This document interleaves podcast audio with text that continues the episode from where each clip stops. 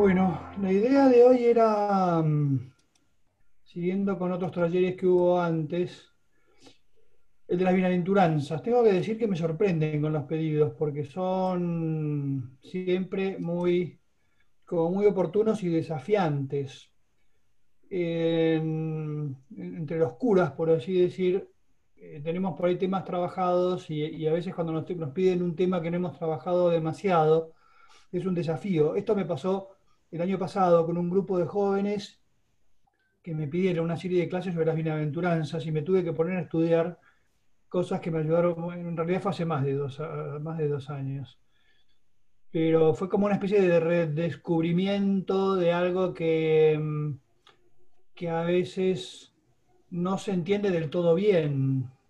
Y, siempre que vuelvo a ellas desde entonces me produce una gran alegría porque porque es un tema central, absolutamente central en la vida de, de los cristianos. Una de las primeras cosas que me impresionó fue haber leído que mm, las bienaventuranzas son un resumen de la vida cristiana, lo cual ya es mucho decir.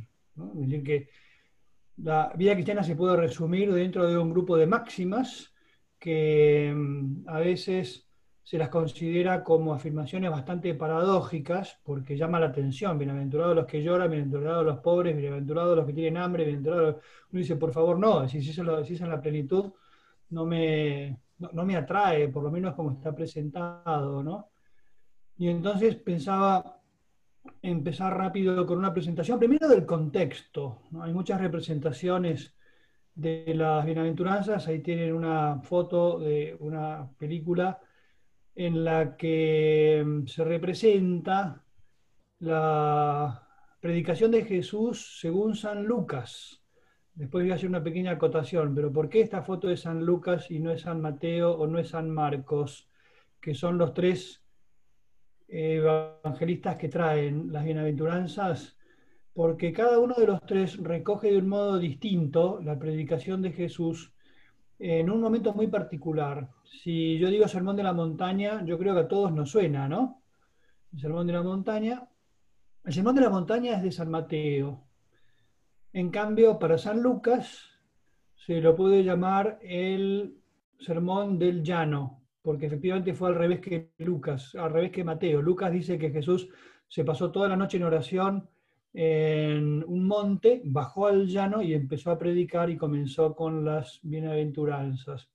San Mateo, en cambio, lo plantea de un modo distinto, lo presenta de un modo distinto. No importan las divergencias históricas, pero sí como el autor quiso ponerlo en, en ojos de los que lo iban a leer después. Mateo es judío y escribe el Evangelio para los judíos. Y entonces trataba de buscar simetrías con la enseñanza judía. Por el Antiguo Testamento sabemos que Moisés fue llamado por Dios al monte Sinaí y ahí le entregó las tablas de la ley y entonces Moisés desde el monte les lee la ley a los judíos y entonces el pueblo se constituye como un pueblo alrededor del pacto entre Dios y eh, el acatamiento que ellos hacen de, de, la ley, ¿no? Bueno, justamente lo que hace Mateo es hacer un paralelismo entre Moisés, que da la ley, y la figura de Jesús, que desde el monte sube al monte y predica la nueva ley. El Nuevo Testamento entonces se puede resumir como Jesús que enseña su ley desde la montaña, la nueva montaña, con el nuevo maestro, con la nueva ley, y que empieza con las bienaventuranzas afirmaciones que vamos a ver rápido, no se asusten cuando vean todo el texto, porque yo mm, voy a pasar más o menos rápido, por así decir, ¿no? Pero cuenta acá San Mateo que al ver la multitud Jesús subió a la montaña, se sentó y sus discípulos se acercaron a él. Fíjense la imagen, ¿no? Así como muy cinematográfica de Jesús que se sienta como un maestro y empieza a hablar y los discípulos se acercan, se ponen a su alrededor para escuchar su palabra. Entonces tomó la palabra y comenzó a enseñarles diciendo, felices los que tienen alma de pobres, porque a ellos les pertenece el reino de los cielos. Felices los mansos, porque recibirán la tierra en herencia. Felices los que lloran, porque serán consolados. Felices los que tienen hambre y sed de justicia, porque serán saciados. Felices los misericordiosos, porque obtendrán misericordia.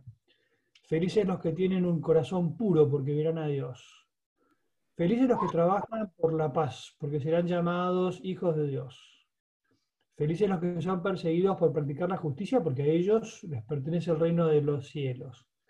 Felices ustedes cuando sean insultados y perseguidos y cuando los calumnien en toda forma a causa de mí. Uno lee esto y no puede dejar de pensar que hay una cierta paradoja que Jesús intenta mostrar, ¿no? De, entre motivos que para muchas personas son motivos negativos, que se los pongan como un lugar de felicidad. Eso lo vamos a ir viendo a lo largo de la explicación de cada una de las, de las bienaventuranzas. Si se fijan en el texto, son ocho bienaventuranzas, ¿no? Que van a ser retomadas por Lucas, lo vamos a ver después, de un modo distinto. Ocho principios que resumen la vida cristiana. San Lucas los toma distintos, toma solamente cuatro y lo va a hacer de un modo curioso porque va a contraponer a cada uno de, los cuatro, de las cuatro bienaventuranzas felices lo va a contraponer a un ay de ustedes, ¿no? Una especie de, conminación o de alerta a aquellos que están del otro lado de la bienaventuranza. Dice, bienaventurados los pobres, dice, cuidado de los ricos, bienaventurados los que tienen hambre, tengan cuidado de los que están saciados, eh, bienaventurados los que lloran, atentos a los que ríen, y cuando los elogien, cuidado porque eso también puede ser algo que si lo entendemos bien, vamos a ver que, mm, que tienen su sentido.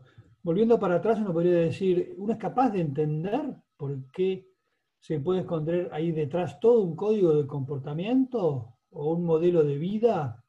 Eso es lo que vamos a intentar hacer ahora cuando vayamos avanzando. Entonces, de las ocho bienaventuranzas de Mateo, quedan cuatro en Lucas, y nosotros vamos a seguir la, lo que se suele hacer, que es seguir el orden de Mateo, que dicho sea de paso, no llegué a tiempo a recoger toda la catequesis muy cortita, pero muy linda del Papa Francisco sobre las bienaventuranzas, que eso vale la pena leerlas como complemento, pero como digo, no tuve tiempo de, de recogerlas, ¿no? Entonces, si uno se fija en la manera en que Jesús enseña y cómo lo recoge Mateo, cómo lo recoge Lucas, la manera de explicitarlas que tiene Mateo es como una interpretación más espiritual. Voy a poner un ejemplo, después lo vamos a ver, ¿no? Pero Mateo dice, bienaventurados los pobres. En cambio, Lucas dice, bienaventurados ustedes los pobres.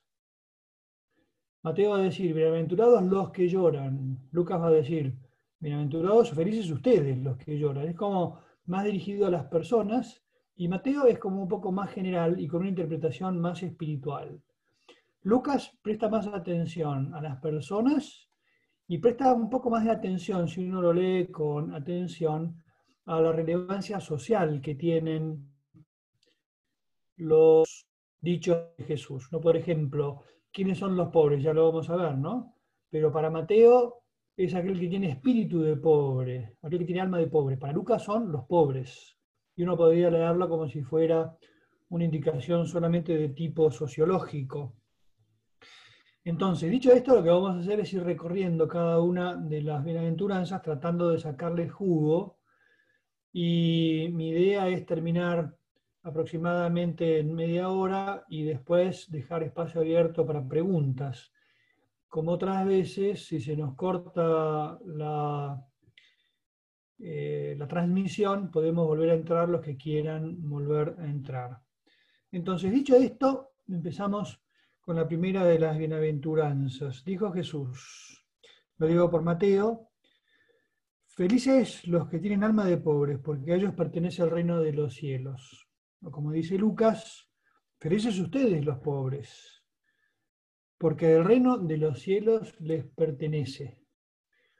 Y entonces podemos ya, prestando atención a los dos, hablar de quiénes son esos pobres, porque habrán muchas veces escuchado que hay una especie como de tironeo entre decir que bastaría la situación social de una persona para que se lo considerara feliz, y entonces bastaría ser pobres para merecer el reino de los cielos?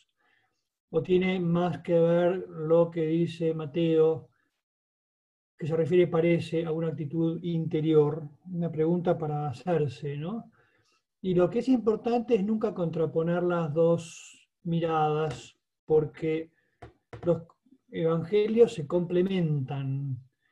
La situación social en sí misma dice algo, toda la tradición de la iglesia, todos los que fueron pensando desde el principio, desde los primeros siglos, los primeros documentos que tenemos, siempre los padres de la iglesia, que son aquellos primeros que reflexionaron sobre la fe, decían que uno no se puede quedar con una interpretación literal.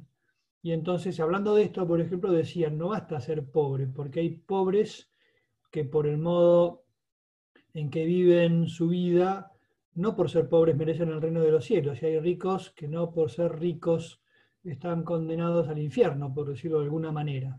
Por lo cual, tiene que ver la situación social en qué sentido, por ejemplo. Hay que prestar atención que toda la Biblia, desde el Antiguo Testamento, muestra que Dios tiene una especial atención por aquellos más pequeños, por los que tienen poca importancia. Tiene una especial atención a aquellos que son dejados de lado a veces, aquellos que no están constituidos en poder. Jesús se ocupa de los pequeños y muchas veces llama así a aquellos que lo, que lo rodean, porque eran personas, la mayoría de ellas, no de gran importancia, sino por el contrario, gente sencilla, y es a ellos a los que se refiere preferentemente.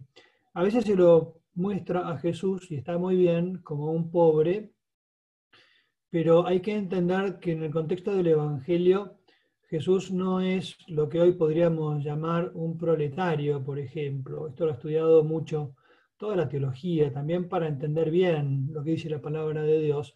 Jesús era un trabajador, y un trabajador capacitado, por lo cual alguien que vivía de su trabajo y que se lo ve codearse con gente de todos los matices sociales, se lo ve comer en casa de gente importante, se lo ve estar al lado de los verdaderamente pobres, emocionarse acercándose a una viuda que apenas tiene y siempre al lado de los enfermos y jamás descuidando a los marginales, pero no hace una elección, por así decir, entre los marginales y los poderosos, sino que se mueve con libertad en los dos ambientes. No puede decir, ¿Jesús era un pobre? Sí, en el sentido en el que nos lo va a explicar en su predicación y sobre todo en su vida.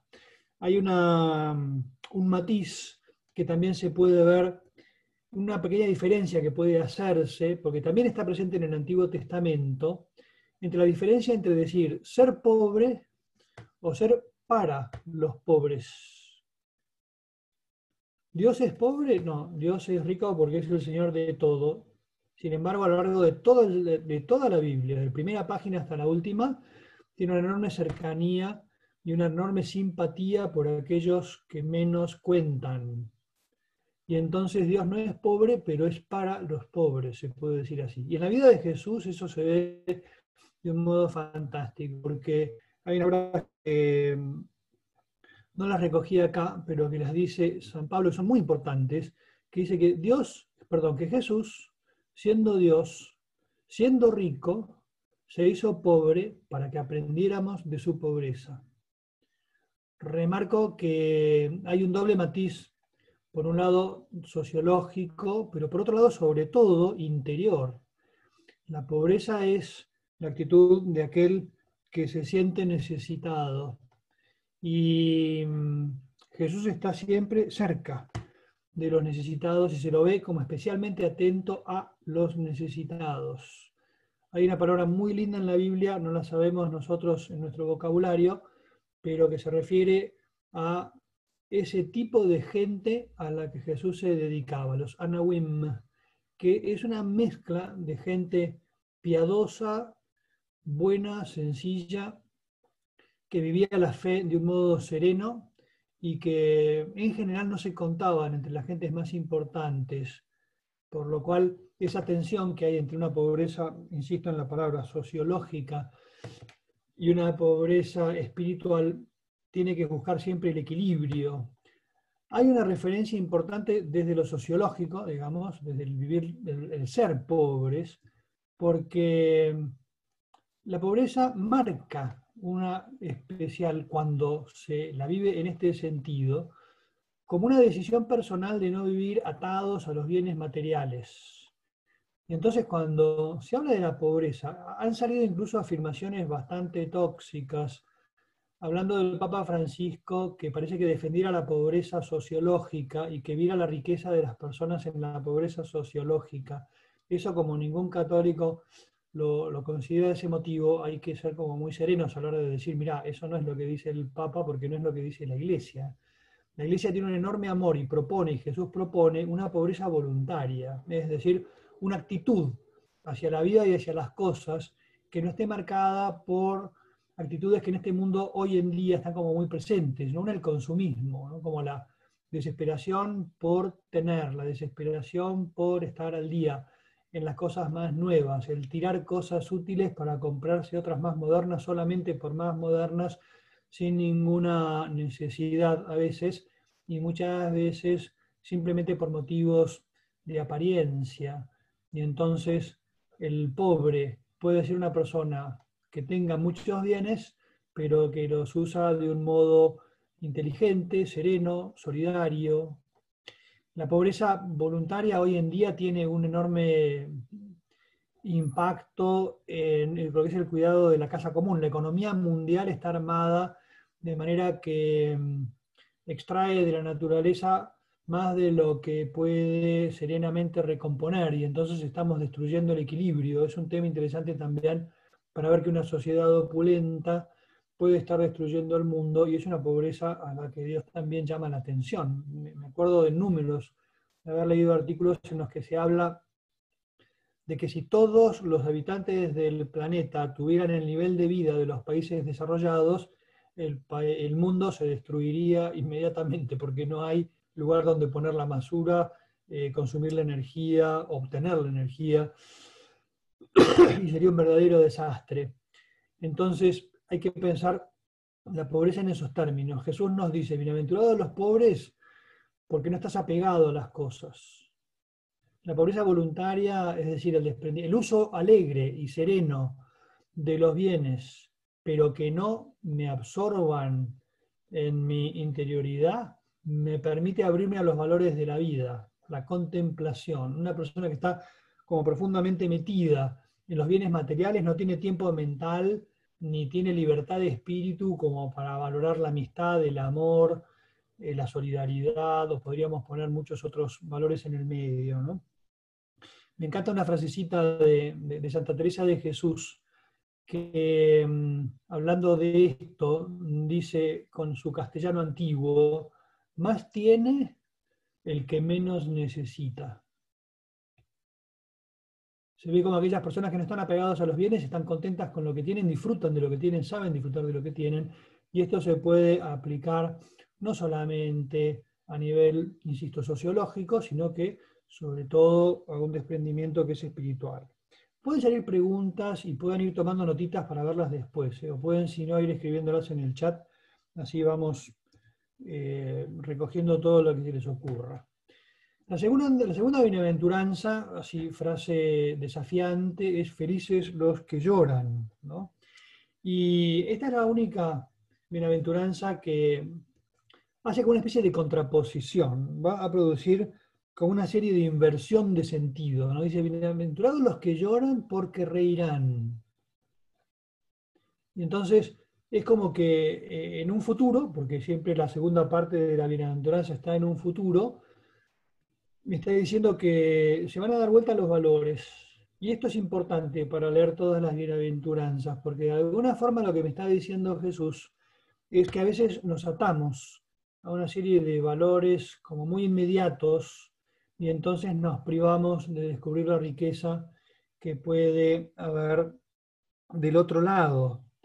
Eh, mientras, mientras algunas de las otras bienaventuranzas tienen un premio, acá lo que hace es darse vuelta a la situación. Dice, ustedes los que están llorando, eh, que sepan, y el futuro es importante, que van a tener consuelo, ustedes van a reír.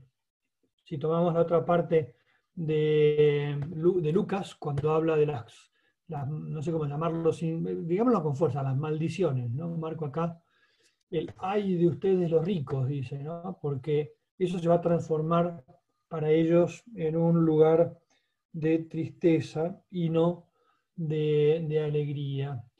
¿Qué valor hay detrás del llanto que cuando la risa es vacía y es superficial, está mostrando un vacío debajo. Cuando la alegría que se tiene es basada en cosas superficiales, es algo que en el fondo no da alegría. Puede haber gente que viva en una, no sé, en una minoría feliz, que lo tiene todo, se puede dar todos los gustos, eh, puede tener todo lo que quiere, un, un multimega millonario que no sabe casarse con la plata y que se puede dar todos los gustos que se le ocurran, puede pensar que está barriendo de su horizonte el llanto, pero no puede esconder que en el fondo de todo ese ruido siempre hay como una especie de inquietud interior, una sombra, que es lo que puede llamarse un llanto escondido, y todas las personas normales del planeta somos conscientes de que la vida está como entrelazada, de alegría y de tristeza, de dolor y placer, de llanto y de sonrisas. Y entonces, lo que van haciendo las bienaventuranzas es como darme vuelta a la prioridad de valores y me dice, este mundo tiene cosas que nos duelen, pero hay que saber ser felices incluso a pesar de esas cosas que nos duelen. El dolor y el placer van siempre de la mano. Me gustó como dice un autor, son hermanos y a meses, que no se los puede separar. Y lo que tengo que aprender es a descubrir dónde pongo mi alegría y dónde pongo mis tristezas. Hay una persona, por ejemplo, que puede vivir enormemente triste porque no tiene los bienes que le gustaría tener, sin descubrir que tiene a su alrededor infinitos valores que no valora, justamente porque lo que está haciendo es llorar lo que no tiene. Un sentido fuerte de la alegría, o mejor dicho, del, llanto, es lo que cuesta a veces conseguir las cosas buenas. Y entonces no hay que tenerle miedo al esfuerzo que supone el sacar adelante una familia con mucho trabajo. todo eso lo saben muy bien los que tienen familia. Eh, lo lindo que es el fruto del esfuerzo, que uno lo ve después en los hijos que crecen, por ejemplo o el logro profesional que ha costado mucho esfuerzo, la alegría que tiene el llanto detrás. Jesús lo que quiere hacerme es valorar esas cosas que muchas veces no eh, les damos la suficiente importancia. Por lo cual, el llanto más que en sí mismo lo que hace es hablarme del motivo del llanto. Puede haber un llanto de alguna manera por así decir, sociológico, ¿no? los que de hecho lloran, que lloran porque están pasándola mal, y de esto tenemos mucha experiencia a nuestro alrededor, en el mundo, digo, también por las circunstancias concretas que estamos pasando. Todos los que lloran serán felices y depende de cómo lo lleven, de cómo lo vivan. A veces hay un llanto más existencial, ponía ahí, ¿no? Es como la, actitud interior de una persona buena que se da cuenta de que no logra hacer todo lo buena que querría y entonces tiene una tristeza interior. Y Jesús le dice calma, porque ese llanto es bueno, porque está tratando de sacar de vos lo mejor que podés dar. Y entonces no todo lo que me hace llorar en este mundo es algo que merezca ser despreciado, porque hay lágrimas que a veces son enormemente ricas. ¿no? También leo un autor que me gustó, que decía, lágrimas más lindas son aquellas que son fruto de la alegría y que muchas veces son fruto también de un esfuerzo que hay detrás de toda una vida puesta para sacar adelante un objetivo, ¿no? Una de las bienaventuranzas tal vez más desafiantes en algunos ambientes hoy es la de felices los mansos. Uno puede decir, ¿seguro que felices los mansos? Porque los que se dan más gustos en esta vida son más bien los prepotentes. El manso puede ser a veces considerado como una persona débil, como una persona que no es capaz de convencer a los demás de su propio valor. La palabra mansos en su sentido original griego, que es como está en los evangelios, tiene como una doble acepción, un doble significado. Por un lado es una actitud interior. Esta es más la de Mateo, ¿no? cuando habla de, la mansedumbre, habla de algo interior, de un responder de un modo sereno a los problemas de la vida.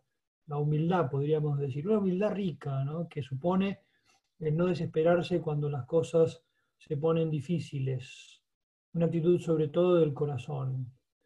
Y después hay una mansedumbre muy dada hacia lo exterior, es decir, aquella persona que frente, por ejemplo, al maltrato de otros reacciona no de un modo violento, sino de un modo sereno. Puede ser de un modo fuerte, en el sentido de hacer valer su dignidad, pero que no responde el mal por el mal. Esta bienaventuranza Jesús la va a usar mucho como su, propio, su propia definición, va a decir, aprendan de mí que soy manso y humilde de corazón. No se puede decir que Jesús fuera una persona con poco carácter, ¿no?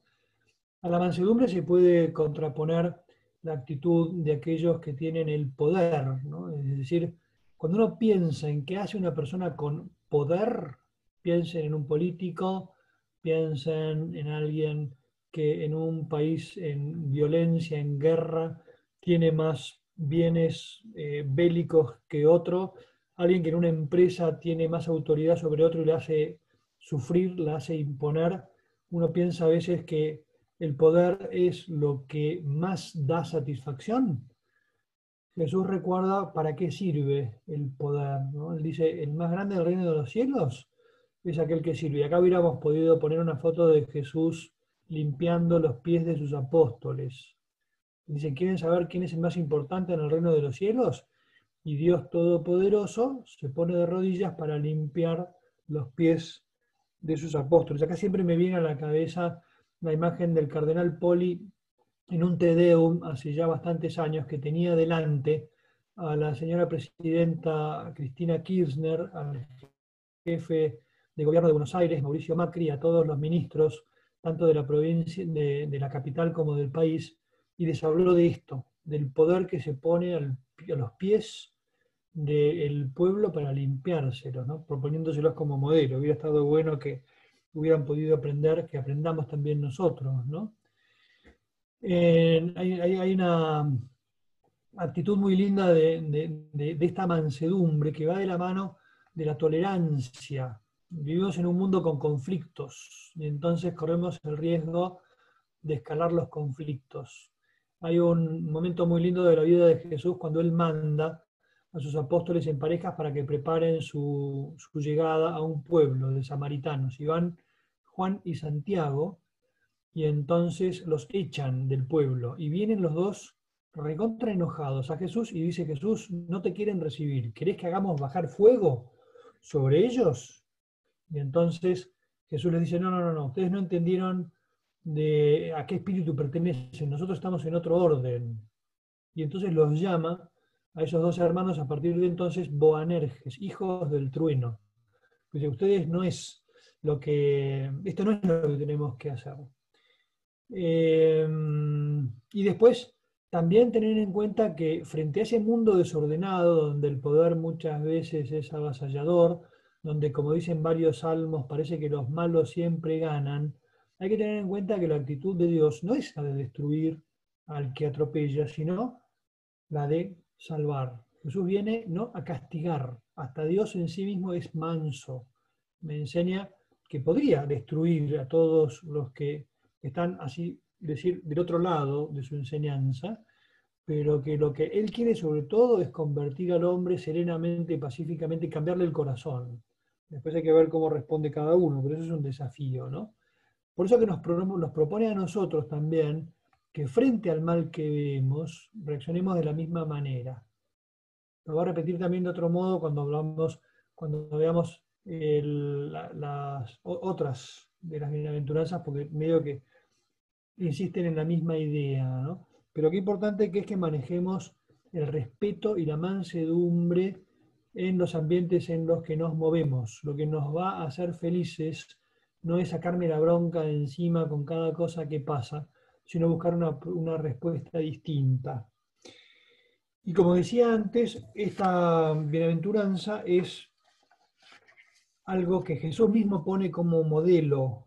Y esto nos va a abrir el juego a un pequeño paréntesis, una pequeña pausa, podemos llamar así, de las bienaventuranzas no simplemente como una especie de elenco de preceptos, sino como dice el catecismo, o como dijo el Papa Juan Pablo, o como también lo repite mucho toda la enseñanza, también lo dijo el Papa Francisco, las bienaventuranzas son sobre todo un retrato de Jesús. Por eso se van transformando así en una, en una ley, por así decir, pero no una ley que se me impone, sino una ley que se me propone.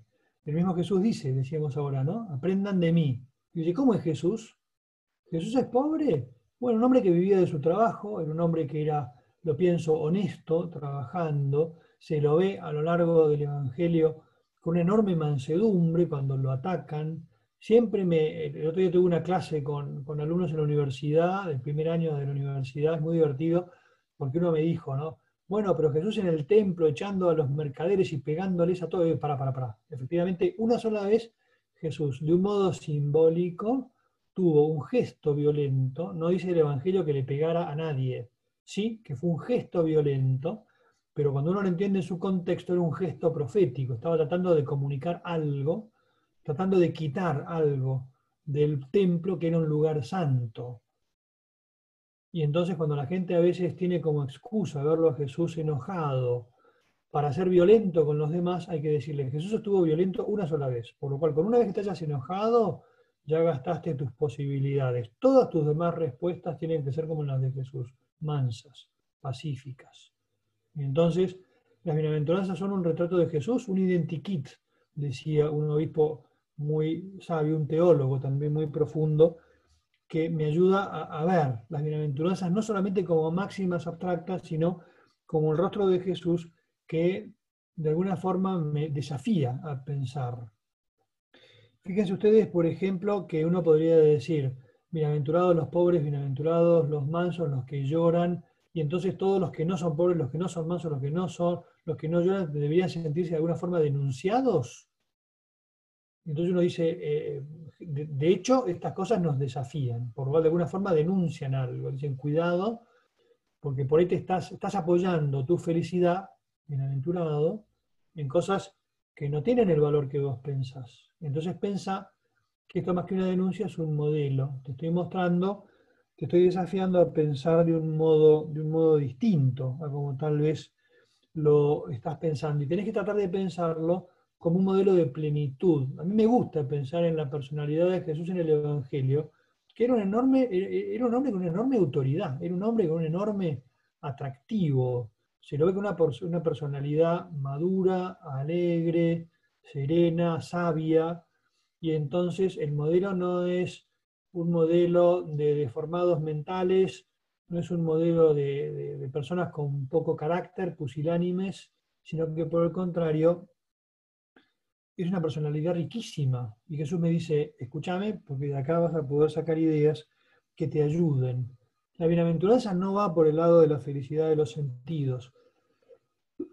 Darme todos los gustos en la comida, en la bebida, en el sexo, en la posesión de bienes. Vas a poder darte alegrías, podrías decir, pero no la alegría verdadera. Entonces lo que me está diciendo es prestar atención a los bienes verdaderos. Y después piensa, que hay muchas cosas que cuestan, pero que son muy ricas porque te ayudan a madurar. Dicho esto, pasamos a la siguiente bienaventuranza, que es la de las felices, felices los que tienen hambre.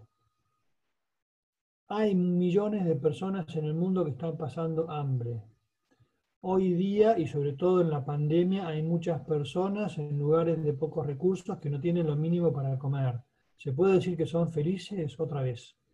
Estoy haciendo una explicación sociológica de que Jesús dice que por el hecho de estar pasando hambre eh, tienen, tienen que ser felices, ponele, creo que puede producir una cierta rebelión como las otras, pero está de un modo muy particular. Y acá de nuevo, lo que está hablando, lo que está hablando Jesús es, sin despreciar también lo social, que voy a volver a ello después, es sobre todo el denunciar de alguna manera a aquellos que se sienten totalmente satisfechos o que están satisfechos porque tienen todas sus necesidades cubiertas y entonces, como decía el poeta español, ándeme yo caliente y ríase la gente. ¿no? Si me importa tres pepinos del resto mientras yo esté bien. Por este lado va la denuncia. La saciedad me cierra a las necesidades de los demás. Y entonces embota la inteligencia y el corazón. Pierdo la capacidad de mirar a los que verdaderamente sufren. No me siento solidario con aquellos que están pasándola mal.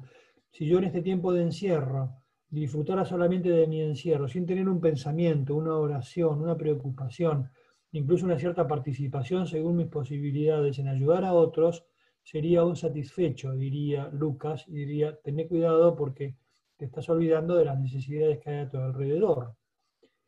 Jesús nunca invita a una revolución social violenta, podríamos decir. Pero todas estas invitaciones están planteando, todas las bienaventuranzas están planteando una verdadera revolución, como dice un autor, silenciosa y radical. Porque mientras los cristianos nos lo tomemos en serio, vamos a ayudar a otra gente a darse cuenta de que no pueden vivir de espaldas a las necesidades de los demás, como decía San José María. Por lo cual, frente al hambre del mundo, al hambre exterior, al hambre interior, al hambre de, plenitud, al hambre física, hay que tener una sana inquietud y sentirse de alguna forma responsables de lo que uno se entera y de lo que no se entera. ¿Qué es lo peor en este sentido? La indiferencia social. Si yo no tengo, si yo, por ejemplo, teniendo mis necesidades satisfechas, no tengo hambre, es decir, como un impulso interior que me lleva hacia conseguir saciar el deseo de ayudar a aquellos que están pasándola mal, esta bienaventuranza me toca, porque me está hablando de una actitud que no puedo, en la que no puedo permanecer. Recojo también otra idea que me gustó, que las bienaventuranzas de alguna forma son como un anteojo de rayos X que hace visible lo que a veces no queremos ver. Vivimos en un mundo en que hay un hambre real y concreta, no puedo vivir de espaldas a eso. Hay hambre de justicia, y acá me apoyo más en lo que dice Mateo, que va más hacia lo social, hacia lo espiritual, ¿no? Un hambre de justicia en el mundo porque hay mucha violencia. Si yo vivo de espaldas a esas necesidades, puedo decir con toda la fuerza del planeta que no soy cristiano. Felices los misericordiosos. Esta es una de las bienaventuranzas más fuertes, la palabra misericordia es la definición de Dios. La palabra que más se utiliza en hebreo, a pesar de que hay varias que utiliza la Biblia del Antiguo Testamento, es Gesed, que también se une con otras palabras, Rajajim, hay otra serie de palabras en hebreo que hablan de esto, me muestran que toda la Biblia me muestra a Dios, a Dios amor, a pesar de que Dios como amor se revela en el, en el segundo, en el segundo eh, testamento, ¿no? Perdón, acá están diciendo que cuando se corte nos unimos en el próximo link, pero también apareció un mensaje diciendo que nos concedían gentilmente que el link no se cortara, por lo cual seguimos adelante probablemente sin que se corte. Entonces, esa misericordia se puede mm, presentar de dos modos, porque también así se ve en el Antiguo Testamento. Primero la misericordia del corazón, el aprender a perdonar. Y después una misericordia de las manos, ser responsable de obras que ayuden a los demás. Acá hubiera podido poner una cita muy importante que el Papa Francisco cita mucho, que es eh, el Evangelio de Mateo 25. El Evangelio de Mateo capítulo 25, que es el guion de lo que va a ser el examen al final de los tiempos. Le diste de comer al hambriento, le diste de beber al sediento, vestiste al desnudo, visitaste al enfermo, fuiste a acompañar al preso. Es decir, que la misericordia no está hecha solamente de cosas abstractas y teóricas, sino de atender la carne de Jesucristo en aquellos que están necesitados.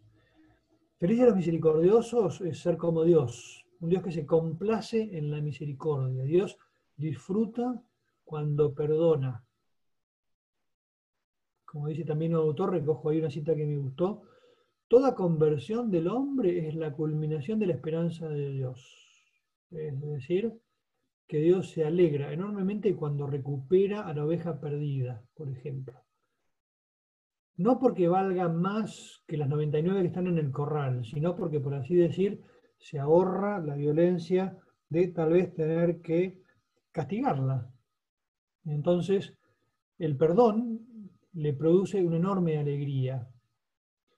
Vieron cuando rezamos el Padre Nuestro, nos dice, Padre, eh, perdona nuestras ofensas como también nosotros perdonamos a los que nos ofenden. Dios me podría decir, bueno, como vos perdonás mucho, yo te voy a perdonar. Como vos perdonás poco, te voy a perdonar poco.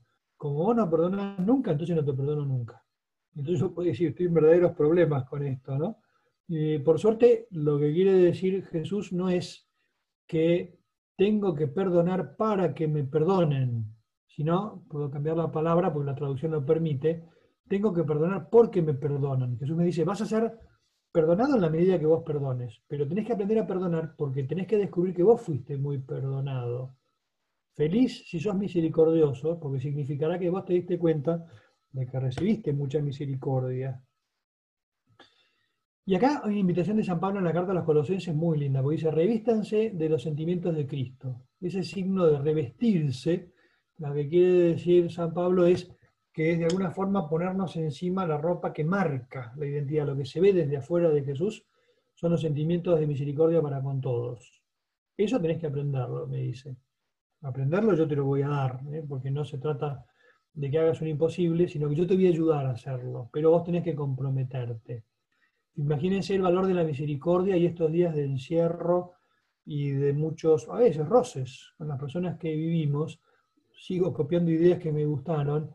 La misericordia es el aceite que serena las asperezas.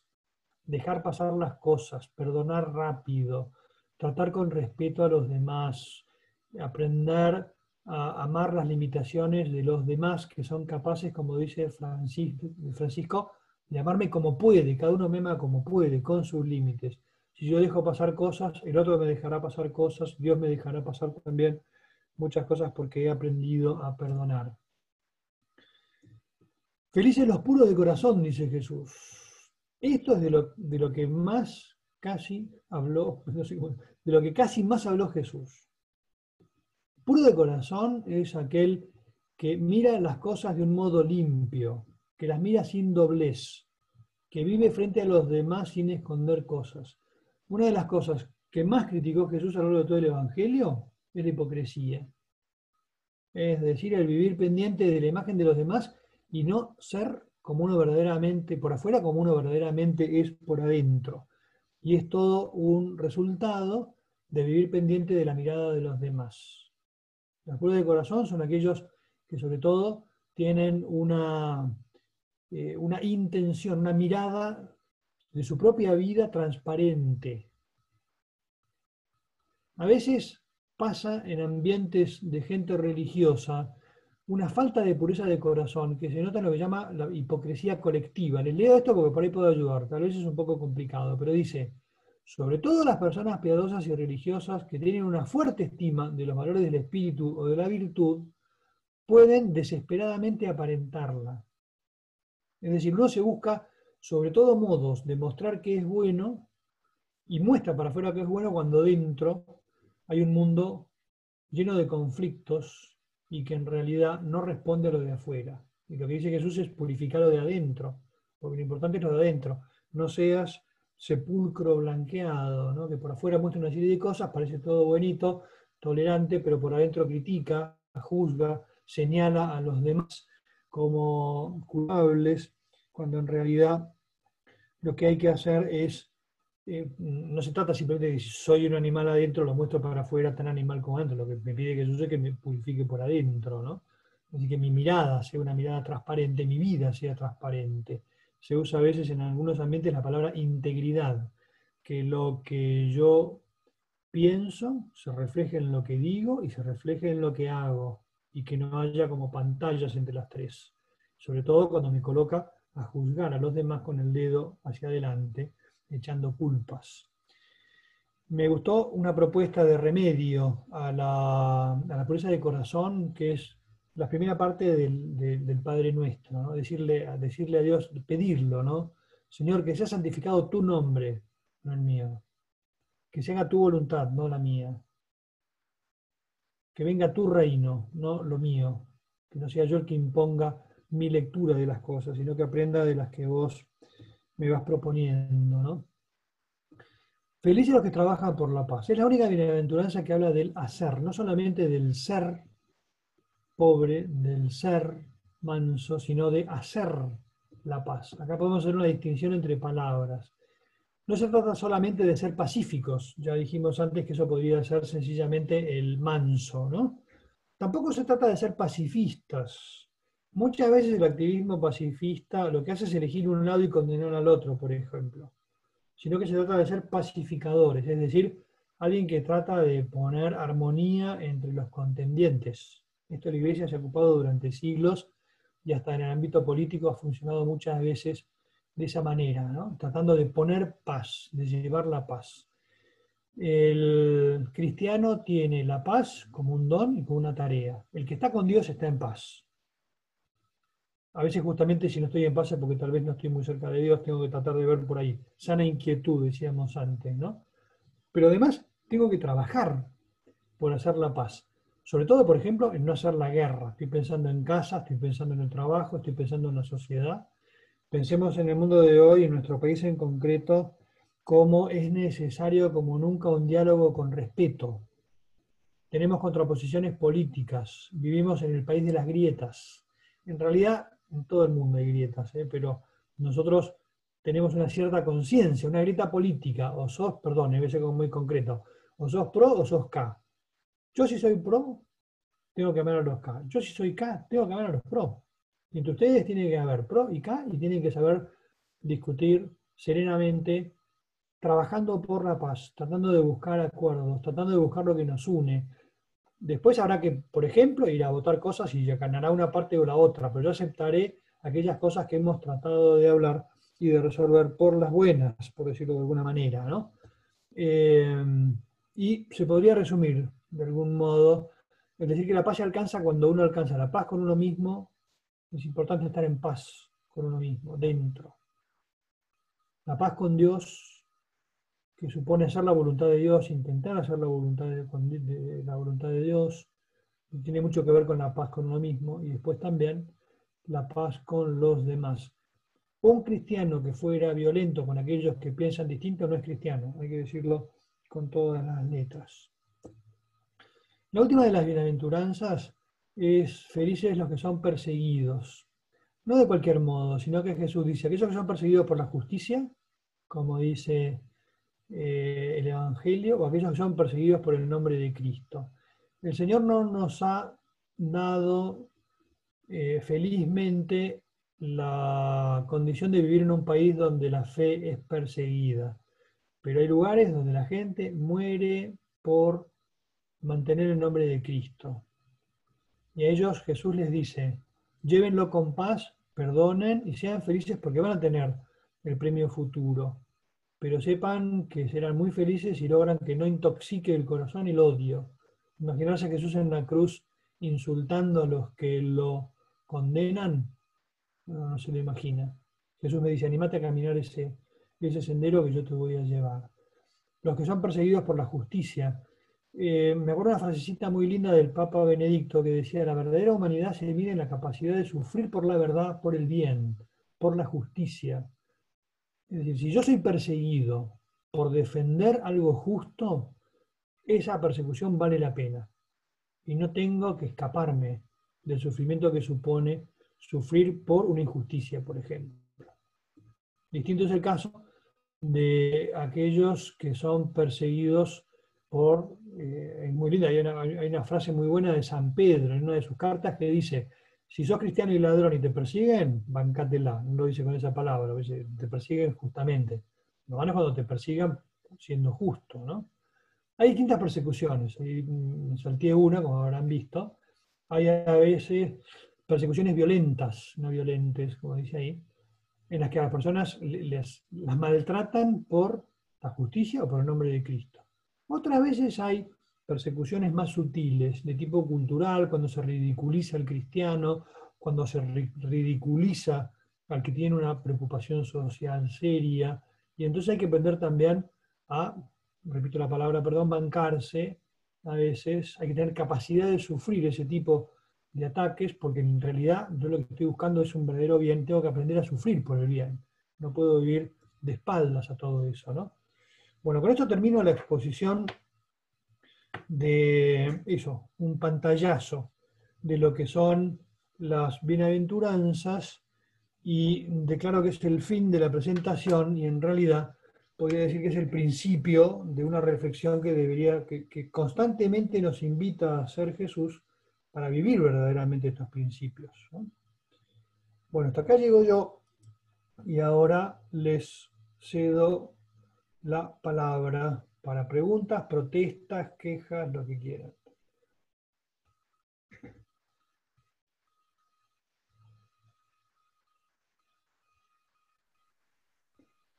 Si alguien quiere, tiene alguna pregunta, lo puede escribir por el chat si no se anima a hablar. A ver, abramos el chat. Ahí está el chat. No hay ninguna pregunta. Anímense, si total. Por eso estamos, ¿no? Dice, padre, no me convence que yo tenga que llorar, que ser pobre y no sé qué. Yo no te quiero convencer de nada. Digo, yo no le agrego una sola palabra, sino que me pongo con la misma vibración enfrente de la palabra de Jesús y le digo, Jesús, ayúdame a entender esto, porque en general lo que buscamos va por otro lado, va por el lado de, tener, de gozar. Y Jesús me dice, no le tengas miedo a tener, no le tengas miedo a gozar, no le tengas miedo a las cosas lindas. Pero tenés que saber que la vida es compleja y entonces algunas las vas a tener y otras no las vas a tener.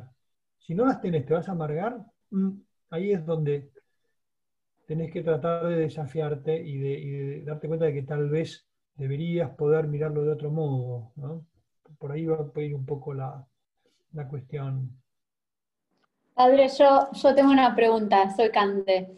Eh, la verdad es que es un tema que siempre me costó entenderlo, porque mm, eh, es difícil, ¿no? La otra vez hablaba con una amiga y dice, no, no, ya a mí nunca me dio, nunca me dio dudas. Yo la verdad que las leo, las, las releo y siempre me da eso de, no termino de entender. Y hoy me quedaba esa duda cuando usted hablaba de estar satisfechos. Digo, yo siempre trato de eh, estar alegre y disfrutar con las pocas cosas que tengo. Eso no se contrapone con lo que usted decía, mientras que yo me sigo ocupando de las necesidades de los demás, ¿no? Es así. Sí, sí, y sobre todo que si tú, sobre todo es qué tipo de satisfacción tengo, porque la bienaventuranza, Jesús me dice, podríamos decir, por ejemplo, eh, a ver qué palabra, podemos cambiar las palabras, ¿no? Uno dice, que se diviertan los que comen bien, pero verdaderamente felices los que tienen hambre.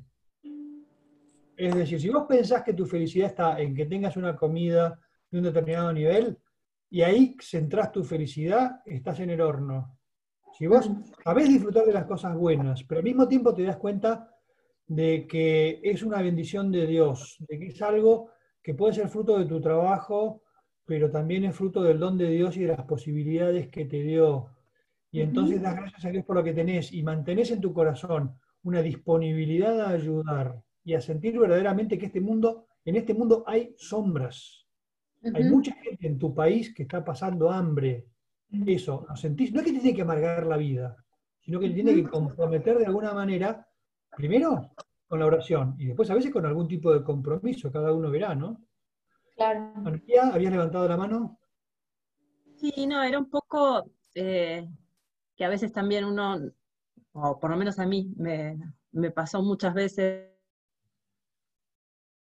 antes de reflexionar un poco más, y esta clase me, parece que estuvo buenísima como para puntualizar las cosas, que muchas veces se usaban las bienaventuranzas como una manera de, de criticar al, eh, al, cristianismo con esta cosa de...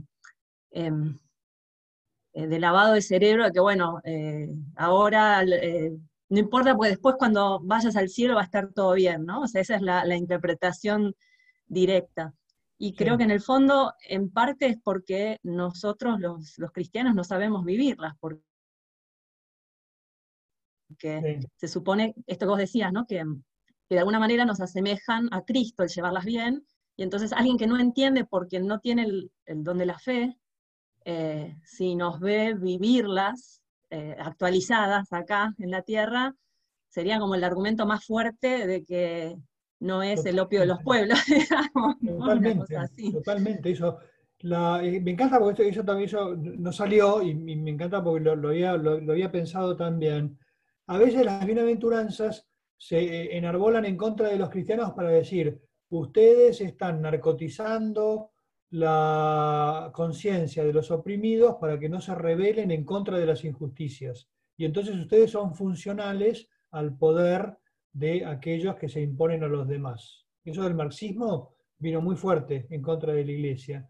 Y entonces la iglesia dice, de ninguna manera, nosotros hemos denunciado siempre las injusticias, y entonces esto no quiere narcotizar eh, la sensibilidad, sino que quiere poner también la sensibilidad respecto de un futuro que se va a resolver. Acá la Iglesia siempre ha acompañado las injusticias intentando denunciarlas, no siempre con éxito, no todos, no siempre, porque ha habido cristianos que han sido funcionales a la opresión, por ejemplo, pero de ninguna manera quiere esto ser, por así decir, una excusa a vos, a callate y bancate lo que te tocó de pobreza, de hambre, porque total en el futuro se va a arreglar. No, no, no, no, yo tengo la responsabilidad de resolver los problemas de hoy. Esto es más bien una invitación personal a leer estas cosas, no con las categorías puramente sociológicas. Por ejemplo, Nietzsche le salía el salpullido cuando leía las bienaventuranzas, porque decía, justamente lo que estás haciendo es eh, ablandar la energía que tiene que ponerse en lucha contra aquello que no te permite ser feliz. Entonces la iglesia lo que le dice es, hagamos las revoluciones que tengamos que hacer, no las hagamos con violencia. Esto no significa que no tenés que, pero efectivamente, gracias a María, a mí una cosa que más me impresiona, el Concilio Vaticano II dice, hay muchos ateos que son ateos por el mal ejemplo que les hemos dado a los cristianos. Entonces, acá, eh, el concilio, es decir, no se me ocurrió a mí. Pero, es desafiante. De hecho, Jesús sabe perfectamente que lo que está haciendo es paradójico. Jesús, como un buen rabino de su época, también utilizaba las técnicas discursivas de su momento. Es como agarrar extremos para desafiarte, sacarte de la comodidad, y entonces eh, se trata, eso lo dice mucho Ratzinger, ¿no? que te, sacude en tu conciencia cómoda. O como decía Bergoglio, lo decía acá en Argentina antes de ser papa, decía Jesús te desinstala. cuando alguien, si vos tratás, por así decir, de amortizar el impacto de las bienaventuranzas, haciéndolo como una especie de, de juego poético de ideas lindas, no va por ahí, Jesús no va por ahí. Tiene que desafiarte. Y cada uno después verá cómo puede buenamente aproximarse a toda esa riqueza, ¿no?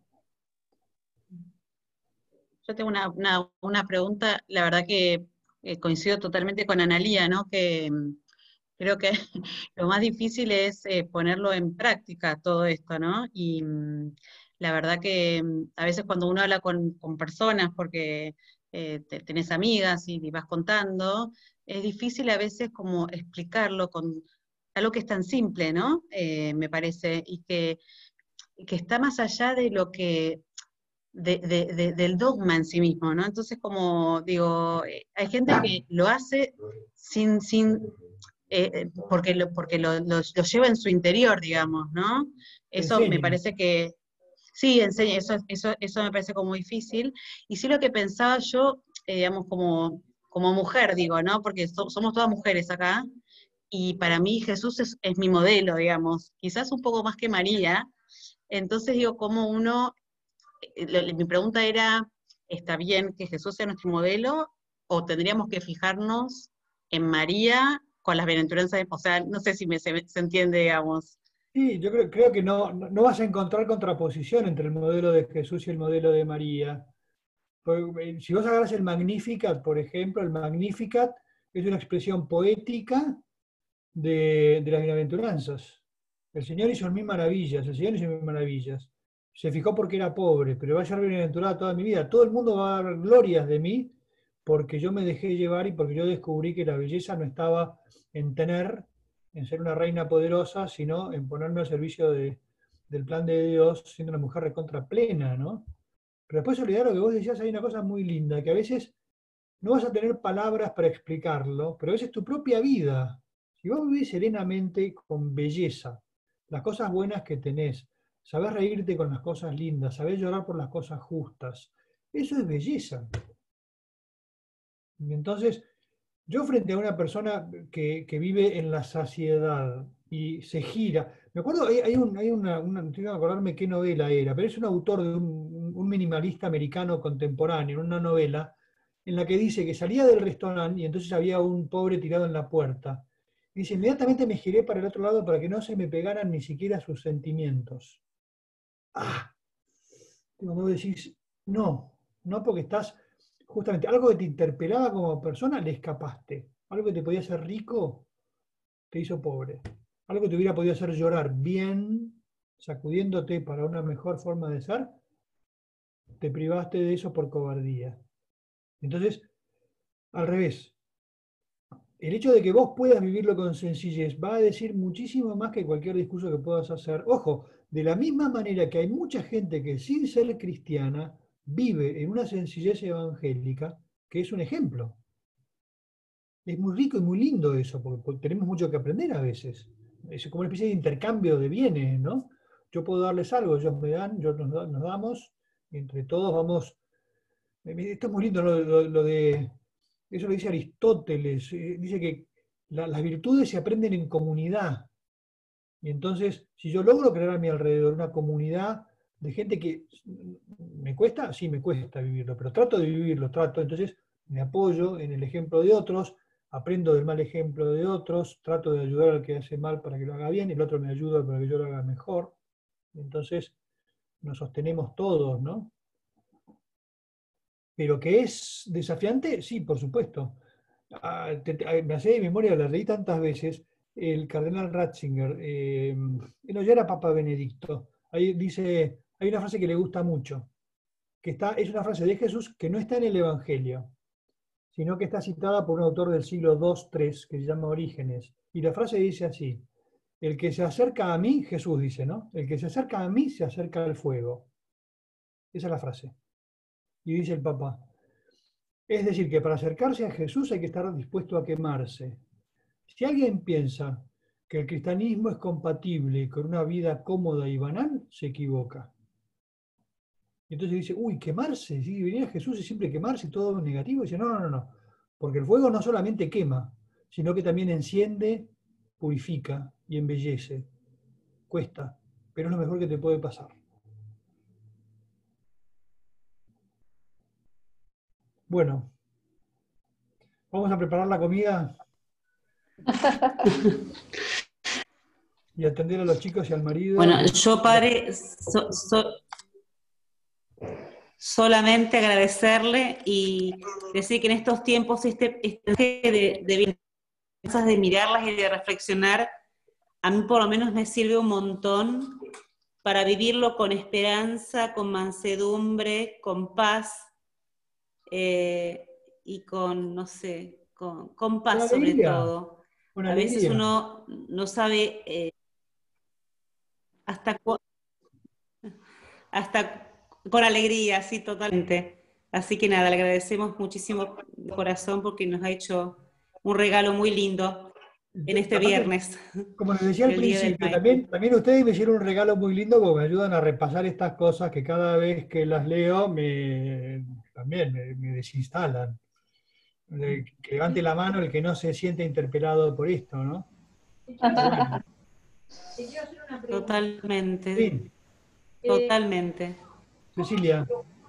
Que uno puede transmitir el espíritu de las bienaventuranzas eh, cotidianamente y sobre todo con la gente más joven, que está por ahí tan metida en digamos, en el éxito, en, el ganar plata, en el, eh, que todo, no sé, ser exitosos. ¿Cómo, cómo transmitís?